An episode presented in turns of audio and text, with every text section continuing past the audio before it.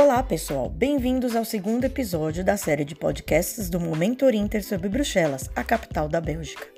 Eu sou Ellen Demuro, representante do Visit Brussels, órgão oficial do turismo de Bruxelas, e nesse episódio eu vou falar um pouco mais sobre arte em Bruxelas. Bruxelas concentra a maior quantidade de museus por habitante na Europa.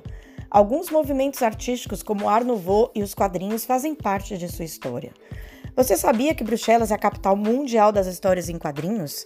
Personagens mundialmente conhecidos e queridos pelo público são belgas, como os Smurfs e o Tintin, das aventuras de Tintin.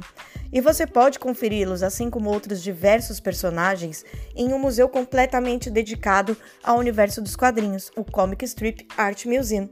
Localizado na região central, num majestoso edifício em Art Nouveau, é um dos museus mais visitados da cidade, recebendo mais de 200 mil pessoas por ano.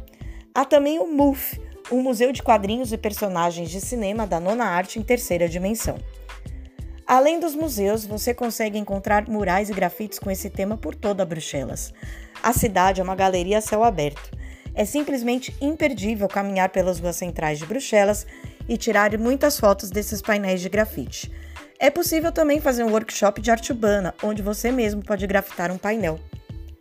No mês de setembro, acontece o Festival Comic Arts, com as editoras mais importantes, uma centena de cartunistas e numerosas atividades se reúnem no centro da capital europeia, além, claro, do clássico desfile de balões gigantes com gazélio, representando personagens de quadrinhos, cinema, animação e folclore, como Garfield, Betty Boop, Star Wars e muito mais.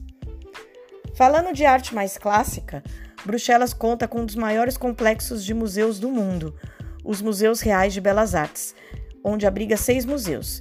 Eu destaco dois aqui: o Museu Old Masters e o Museu Magritte. No Old Masters encontram-se obras dos antigos artistas flamengos, como Peter Bruegel e Rubens, além de obras de Rodin, Gauguin e preciosidades como A Morte de Marat, de Jacques-Louis David, Torre de Babel e A Queda dos Anjos Rebeldes, de Bruegel. René Magritte é um artista surrealista belga e tem um museu totalmente dedicado às suas obras. Quem não conhece o artista surrealista das maçãs, chapéu coco, guarda-chuvas e cachimbo? São mais de 200 obras que consistem desde pintura em óleo a esculturas e filmes dirigidos pelo próprio Magritte. No final do século XIX, surgiu um importante movimento de arte e arquitetura, a Art Nouveau, ou Arte Nova, inspirada por formas e estruturas naturais, como flores e plantas, e mais ainda em formato de curvas, especialmente no ferro e na madeira.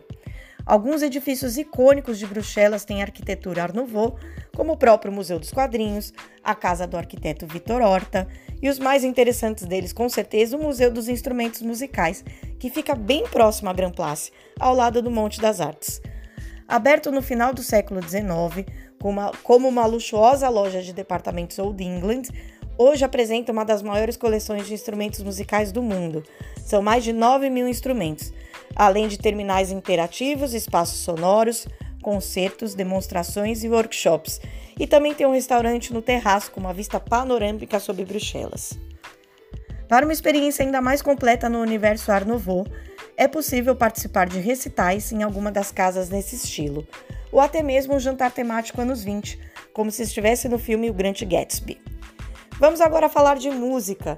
Você sabia que Bruxelas é um verdadeiro templo do jazz?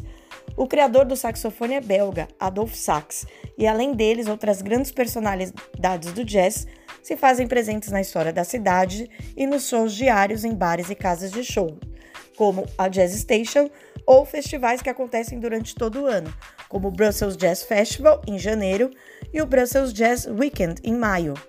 Falando em festivais, Bruxelas tem festivais durante o ano todo, mas é durante o verão que grandes bandas se apresentam nos diversos palcos espalhados pela cidade. Eu fico por aqui para poder te surpreender ainda mais nos próximos episódios sobre Bruxelas.